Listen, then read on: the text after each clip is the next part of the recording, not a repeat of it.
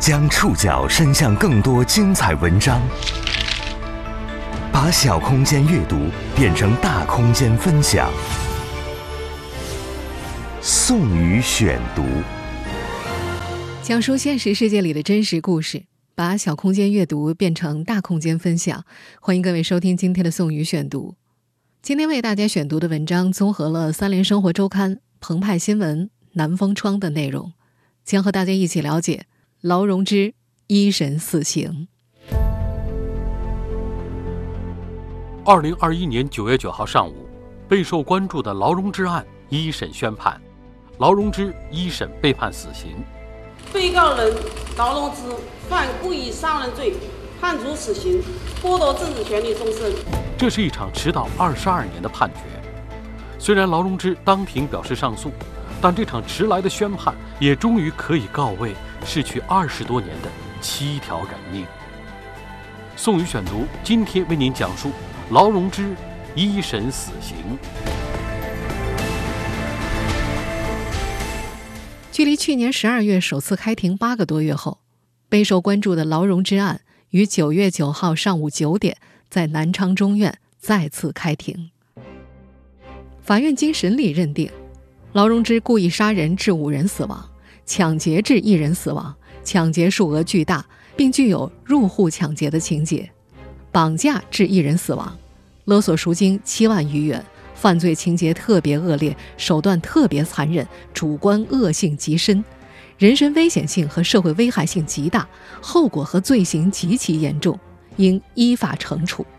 虽有坦白情节，但不足以从轻处罚。被告人劳荣枝犯故意杀人罪。判处死刑，剥夺政治权利终身；犯抢劫罪，判处死刑，剥夺政治权利终身，并处没收个人全部财产；犯绑架罪，判处死刑，剥夺政治权利终身，并处没收个人全部财产；决定执行死刑，剥夺政治权利终身，并处没收个人全部财产。在这天上午的庭审现场，身穿白色上衣的劳荣枝，大部分时间都低着头，目光呆滞。而当审判长宣读其一审判决死刑时，他突然哭了起来。随后，他摘下口罩，表示不服判决，要上诉。审判长，我听清楚了，但是我不服。你听清楚了哈？我不服。我相信法律不会冤枉一个好人，也不会放过一个坏人。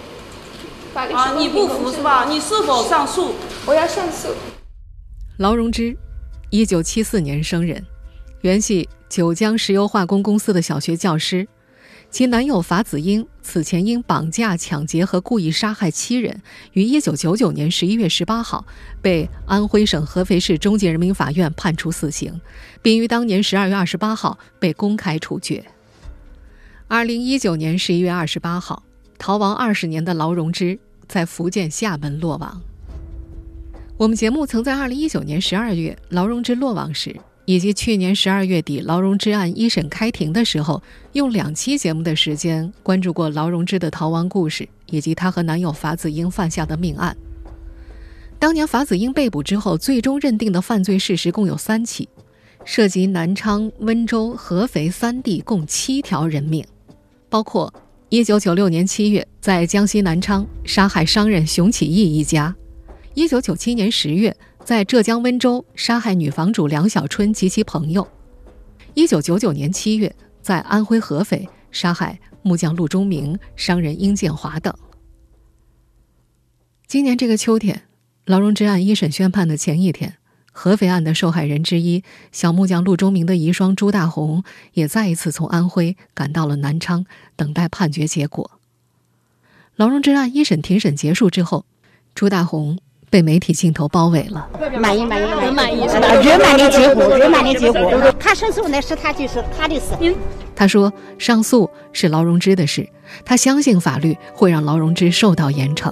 啊，他受到法律的严惩了。在九月九号的宣判现场，南昌中院还在法庭上宣读了此案刑事附带民事判决书，判决劳荣枝赔偿刑事附带民事诉讼原告朱大红四万八千余元。对此前朱大红及其代理人刘静杰提出的一百三十五万民事赔偿未完全支持，朱大红当庭表示不上诉。朱大红的代理律师刘静杰说，他和被害人家属对于法院一审判处劳荣枝死刑的结果是满意的，但是对民事赔偿部分并不满意。但也没办法，劳荣枝没钱赔，上诉也没有意义，因为他们对民事部分没有提出上诉，所以劳荣枝案刑事部分的二审，刘静杰和朱大红将不再参与。从一九九九年至今，刘静杰律师为朱大红无偿代理此案已有二十三年，期间这位律师也和朱大红一家建立了深厚的情谊。刘静杰律师在九号接受红星新闻采访的时候这样说：“因为他家这个陆宗明没有被害的时候，在农村应该讲还算可以吧，毕竟是个木工，他在做出去做工，他还有有点活钱。他一死，家里面就陷入困境了。”三个孩子，当时一个三岁，一个四岁，一个七岁。然后他还有一个母亲跟他在一起生活，对吧？你看到被害人家里面，因为他们的犯罪行为给他们造成这么大的伤害，造成这么严重的经济损失，但是没有得到弥补，没有得到分文赔偿。你这个作为我们代理人，作为我们律师来讲，从我们心里来讲是非常，嗯，就是就是就是也是非常难过的。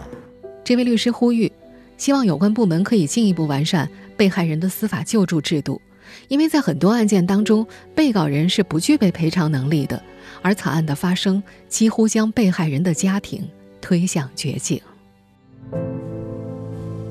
发生在二十二年前的四起命案，给受害者家庭带来的伤痛难以用语言描述。二零一九年年末。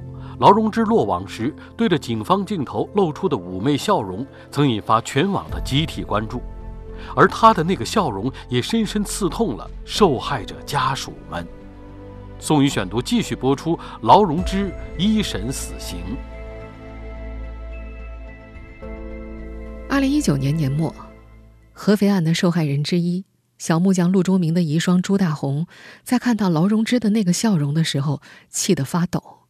他在接受南风窗采访的时候曾经说过：“如果自己在现场的话，真想在他劳荣枝的脸上扇上两巴掌。”时间回到二十多年前，一九九九年七月，朱大红的丈夫陆忠明在事业刚刚起步时的三十一岁，被劳荣枝和情人法子英选中杀死。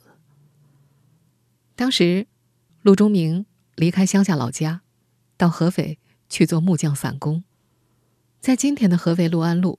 仍有一批木匠守株待兔般的在路口等待客户上门，而在二十二年前的一九九九年，陆安路的木工最多的时候有八十多人，他们拿着工具在路边摆摊，非常热闹。那时，陆忠明刚到合肥半个月。一九九九年七月二十二号，他被一个所谓客户叫到了家里，那个人身高一米七三。面容瘦削，留着一撇小胡子，他就是在上世纪末名震一时的悍匪法子英。朱大红的代理律师刘静杰说：“当时陆忠明刚一进门，就看见屋里还有个铁笼子，笼子里关着个中年男人。他想夺门而出，法子英早就堵在了门口。他又要冲向阳台，可没跑出两步，就被法子英从身后捅刺。”连中数刀之后，他倒下了。后来，陆忠明的尸体被发现时，被冰冻在一个二手冰箱里。起初，没人知道他的名字，只是通过散落的工具推测，他可能是一名木匠。他的死状非常惨，头和躯干被分开了。根据合肥公安的起诉意见书，他的胸部、腋部、背部有二十多处刀伤。最后急性大出血而死。他在死前见到的三个人，法子英、劳荣枝以及笼子里的男人殷建华，他都不认识，对方也不认识他。案发后，合肥警方拿着照片，到六安路一带打听尸源，过了很久才确定，死者是来自安徽长丰县的陆忠明。那是一次近乎荒诞的谋杀，为了敲诈勒索搞钱。法子英、劳荣枝绑架了殷建华。法子英告诉殷建华：“我们是职业绑架，杀过人的。”殷建华不相信。法子英于是说：“我杀一个人给你看看。”就这样，刚进城半个月的陆中明，就成了悍匪情侣法子英和劳荣枝的刀下亡魂。眼睁睁看见无辜的小木匠被杀害，殷建华屈服了，他被迫写了三张字条，晚上九点给家里去了电话。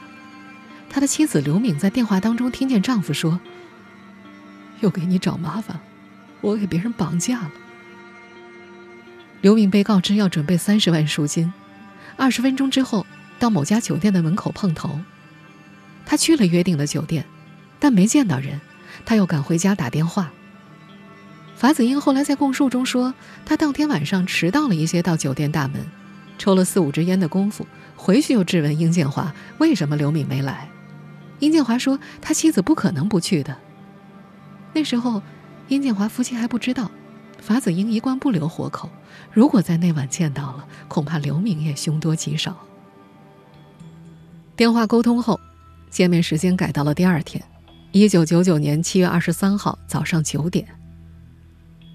那天，刘敏被叫下楼，她在公共电话亭前看到了法子英，这个悍匪竟向她握手，问他。你怎么不关心你丈夫呀？还问他，你怎么不请我到你家去啊？九九年的英家并不富裕，两夫妻都是安徽省工业设备安装公司的员工。那时殷建华下海创业没多久，没见到起色。他家所在的单位家属楼连厕所都是公共的，房子只是小小的一间。到了殷家后，法子英。让刘敏先准备好一万块，他从裤袋中间位置取出了一支铁制的转轮手枪，摆在桌上，让刘敏检查。刘敏不敢碰，他送钱的朋友已经到了楼下，他借口取钱，经法子英的同意下了楼，终于逃离了危险。而刘敏的朋友第一时间报了警，一听有枪，合肥警方立即调集了精锐力量，把这栋建筑层层围起。我跟你说啊。放下武器是唯一的出路，珍惜生命。我们现在听到的录音出自当时合肥警方拍摄的抓捕画面。从画面当中，人们可以看到，在形如筒子楼的这幢砖墙建筑里，警方布控了每一个点。法子英则躲在墙壁角落的床头，用保险箱挡住自己正面，一只手拿着枪试图抵抗。他现在在大衣柜里，他拿那个那个密码箱法子英警方在反复劝说无效后，动用了催泪弹。传出来，传出来，传出来！这个屋子里有人啊！镜头伸出去，查查监视。在法子英逃窜时，击中了他的右腿，成功将其抓获。咋咋咋的？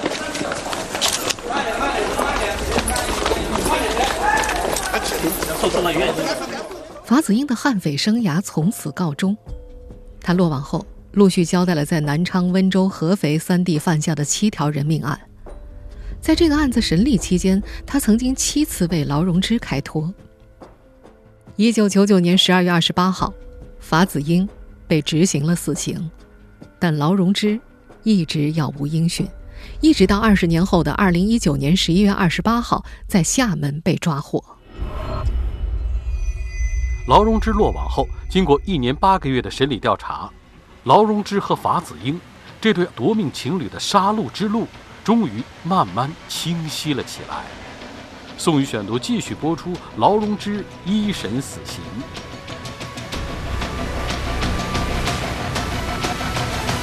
法院经审理查明，一九九六年到一九九九年间，劳荣枝与情人法子英共谋并分工，由劳在娱乐场所从事陪侍服务，物色作案对象。由法子英实施暴力，先后在南昌、温州、常州、合肥共同实施抢劫、绑架、故意杀人四起。一九九六年，法子英与人打群架，用鱼叉捅伤他人。他带着时年二十二岁的女友劳荣枝离开了江西九江。此前，劳荣枝原来是九江石油化工公司的小学教师。一九九六年七月。劳荣枝和法子英逃到了江西南昌，劳荣枝持偷来的陈家身份证进入当地舞厅坐台。一九九六年七月二十八号，劳荣枝将熊启义诱骗至他位于南昌的租住处之后，被法子英杀害。两人肢解了熊启义的尸体，把尸块装在四个袋子里，其中一个袋子被带到了熊家。他们捆绑控制了熊启义的妻子和三岁女儿，将熊家财产洗劫一空之后，又残忍杀害了熊启义的妻女。一九九六年八月后。劳荣枝、法子英二人先后辗转温州、黄岩、南京、广州、澳门、北京、杭州、合肥等地，每到一处只停留十来天。九七年十月，劳荣枝、法子英逃窜到浙江温州，再次犯案。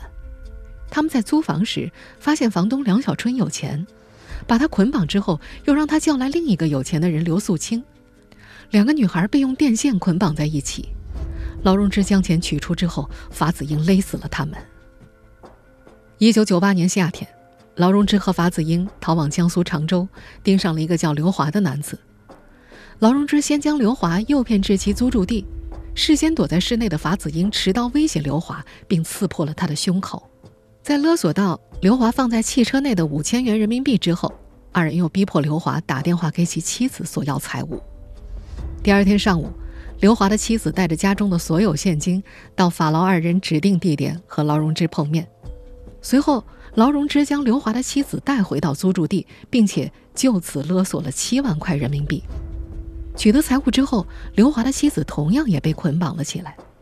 劳荣枝先行携带财物逃离作案现场，随后在刘华妻子的苦苦哀求之下，法子英放弃了加害行为并离开。这也是二人所犯下的案子当中唯一一起被害人没有被灭口的，而这两个人所犯下的最后一起案件，就是我们在前面所说的发生在九九年夏天的殷建华和小木匠陆中明案。在二零二一年九月九号的一审判决中，法院认定劳荣枝作为主犯参与了这些案件。在二零二一年九月九号的一审宣判后，劳荣枝表示不服判决，当庭提出上诉。事实上，在第一次庭审过程中，劳荣枝就未放过任何为自己辩解的机会。宋宇选读继续播出劳荣枝一审死刑。这个结果很不不服，我们要上诉。劳荣枝本人也提出了上诉。我们现在听到的这段声音是二零二一年九月九号上午。一审宣判结束之后，劳荣枝的二哥在法庭外的媒体采访录音。他表示，劳荣枝本人以及家属都对判决不服，他们将会更换律师上诉。我们本身这个不了解事实的真相，劳荣枝做没做这个事，我们也不知道。我相信他原来是个那么善良的人，那么个人民这个教师，不可能一夜之间变成一个杀人恶魔。兰芝本人对这个判决，他也是不服，他也提出了上诉。其实，我们回顾去年第一次庭审的过程，就能够发现，劳荣枝在落网之后没有放过任何为自己辩解的机会。在第一次庭审当中，劳荣枝当庭承认了绑架罪、抢劫罪，但是却否认了对自己故意杀人罪的指控。根据公诉机关材料，在九六年南昌熊起义一案中，在侦查阶段，劳荣枝曾经四次供述。因为怕自己的指纹留在熊家，对法子英说过不如一把火烧了熊家。但在第一次庭审现场，劳荣枝翻供了。他说这句话是在接受讯问的时候，受杭州保姆纵火案影响临时发挥的。他还否认与法子英合谋，否认有目的的物色熊起义作为谋害对象，甚至称直到五年后才知道熊起一家三口当时已经死亡的事实。按照劳荣枝的说法，他主动打电话约熊起义，是想让对方给自己花点钱。他刚跟法子英大吵一架，并提出分手。接到电话之后，劳荣枝出门去见了熊起义，将对方带回了家，并撞上了法子英。他说，在三人激烈争执中，法子英用刀划伤了熊起义，并且踹了劳荣枝的肚子一脚。劳荣枝称，是法子英威胁他用绳子。将熊起义的手脚捆绑，因为害怕，他不得不配合。劳荣枝称，将熊起义控制之后，被法子英带着两次去了熊起义家。第一次是下午，目的是认门；第二次是夜里吃完夜宵之后。这次，二人实施了上述的绑架和抢劫。随后，在法子英的指导下，劳荣枝先行前往人民医院门口。按照劳荣枝在一审庭审上的说法，直到二人会合离开南昌，他都以为熊启义和其妻女还活着。劳荣枝还提到，下午离开出租屋前，他就和法子英已经打包好财物，准备不再回来了。他还说，走之前他还叮嘱法子英给熊启义松绑，让其在之后主动逃脱。但是公诉机关认为他的这一说法并不符合常理。如果你们已经打算放了熊启义了，为什么晚上还敢去熊启义家里呢？另一个细节也表明劳荣枝的前后逻辑并不自洽。他称自己当时以为二人去熊启义家只是和其家人谈判，未料到法子英竟然敢杀人。但是根据当年的人证物证，第一次去熊启义家认门的时候，劳荣枝曾经建议法子英。剪断熊启一家和对门邻居家的电话线，以不知道当事人被杀为由否认故意杀人罪的策略，被劳荣枝反复运用在多起案件当中。一九九七年的温州案，劳荣枝称，因为自己先一步离开现场，对两个女孩的死不知情，但公诉机关认为。配合法子英从银行取到钱之后，劳荣枝曾经返回招待所收拾物件，并特意把衣服打湿，做出长期居住的假象。这一行为是为逃跑所做的准备，可见其有预谋，有很深的主观恶意。九九年的合肥案，劳荣枝又称，小木匠被杀之前，他毫无察觉。但是公诉机关出具的证据显示，当时劳荣枝、殷建华、法子英、陆忠明四人共处的出租屋仅仅六七十个平方，劳荣枝所在的卧室和陆忠明被杀害的厨房仅仅距离三点一米。劳荣枝还声称，不记得装陆忠明尸块的冰柜是否是自己所买的，更不清楚买回来的冰柜将用作何图。但是公诉方提供的旧货店老板、三轮车夫以及对门邻居的证言都显示。一九九九年七月二十二号左右，是一位女性购买冰箱，并搬运到虹桥小学恢复楼二楼。此处正是劳荣枝和法子英二人的租住房。关于劳荣枝故意杀人罪当中最大的争论，曾出现在合肥商人殷建华究竟是被谁杀害的。根据九九年司法机关对法子英的判决，殷建华是法子英所杀。证据来自法子英的口供。当年的判决书显示。法子英宣称，自己在出发前往殷建华家之前就用铁丝勒死了殷建华。但是劳荣枝被抓之后，曾经供述称，法子英带着殷建华的纸条去找琪琪拿钱的时候，出门前对劳荣枝说：“如果他不老实，就拧动脖子后面的老虎钳把他杀了。”曾有警方的尸检报告显示，殷建华的死亡时间是七月二十四号。而在此前一天的中午十一点，法子英就已经被安徽警方抓获了。换句话说，法子英离开后，殷建华还活着。公诉人认为，真正拧动老虎钳杀害殷建华的人，很可能就是劳荣枝。劳荣枝被抓获之后，关于殷建华到底是被谁杀害的，变成了人们猜测的焦点。但是因为铁丝、老虎钳、铁笼已经没有实物存在，无法再次进行指纹鉴定，没有物理证据表明劳荣枝参与了杀害过程。在劳荣枝案的第一次庭审时，辩护人也正是以这一理由认定此项事实证据不足。但根据九月九号法庭的宣判结果，法院最终认定劳荣枝故意杀人致五人死亡，抢劫致一人死亡，绑架。致一人死亡，也就是说，法院最终认定劳荣枝参与了对陆忠明和殷建华的杀害行为。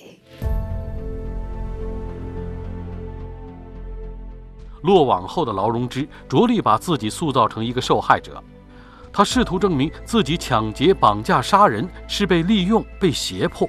他的说法可信吗？宋宇选读继续播出：劳荣枝一审死刑。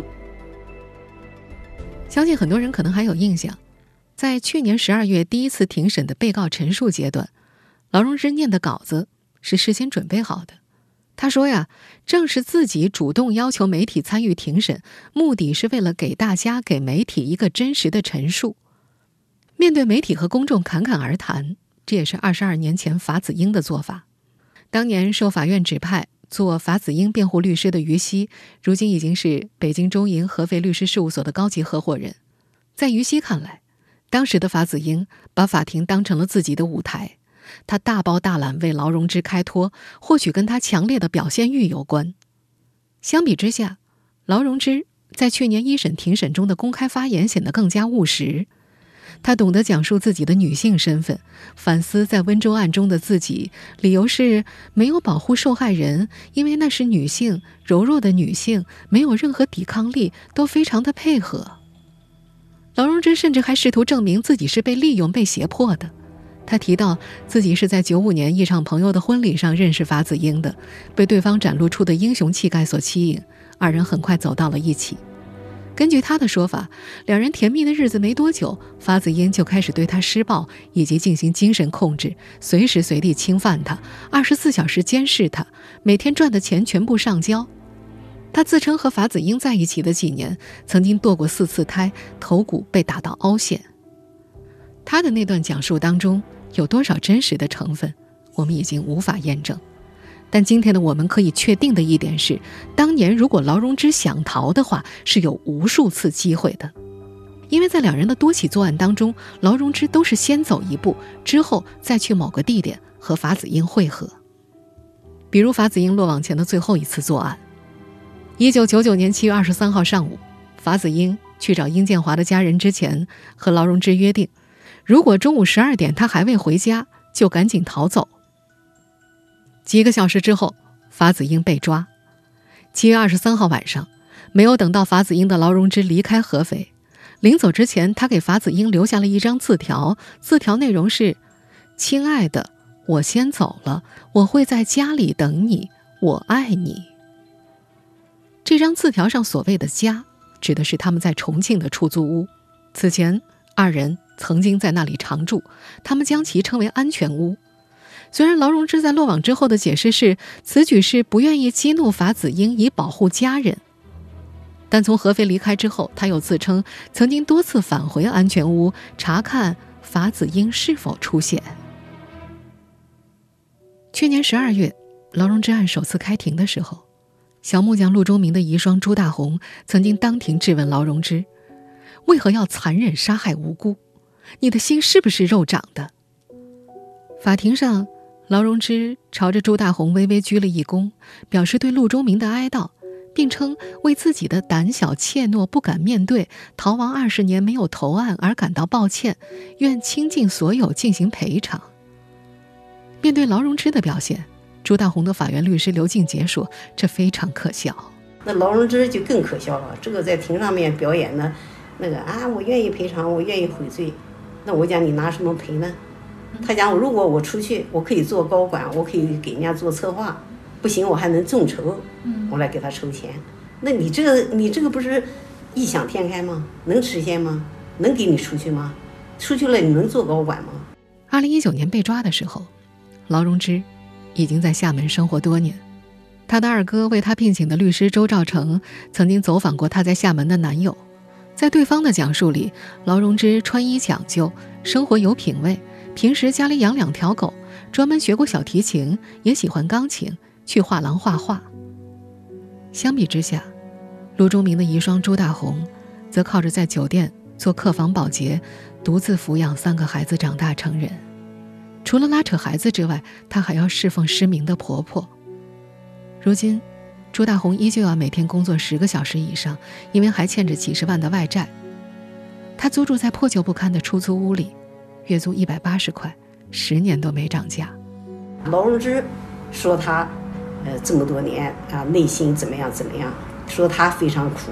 你的苦和朱大红的苦能比吗？朱大红是肉体、精神双重煎熬。你劳荣枝这么多年逃亡这二十多年，你煎熬，你煎熬什么？你背负七条人命，你忏悔过吗？你一天到晚。你你在遛着狗喝着酒，你你画着画弹着琴的时候，你想过朱大红的处境吗？你想过人家独自一个人抚养三个孩子的艰辛吗？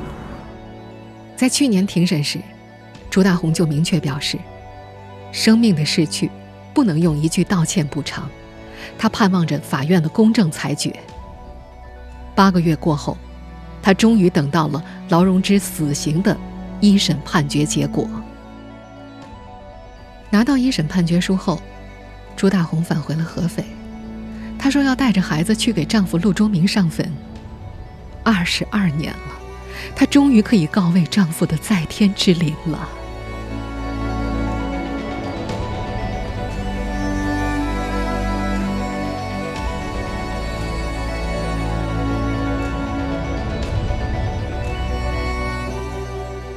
以上您收听的是宋宇选读，劳荣枝一审死刑。本期节目综合了《三联生活周刊》、澎湃新闻、南风窗的内容。收听节目复播，您可以关注本节目的同名微信公众号“宋宇选读”。我们下期节目时间再见。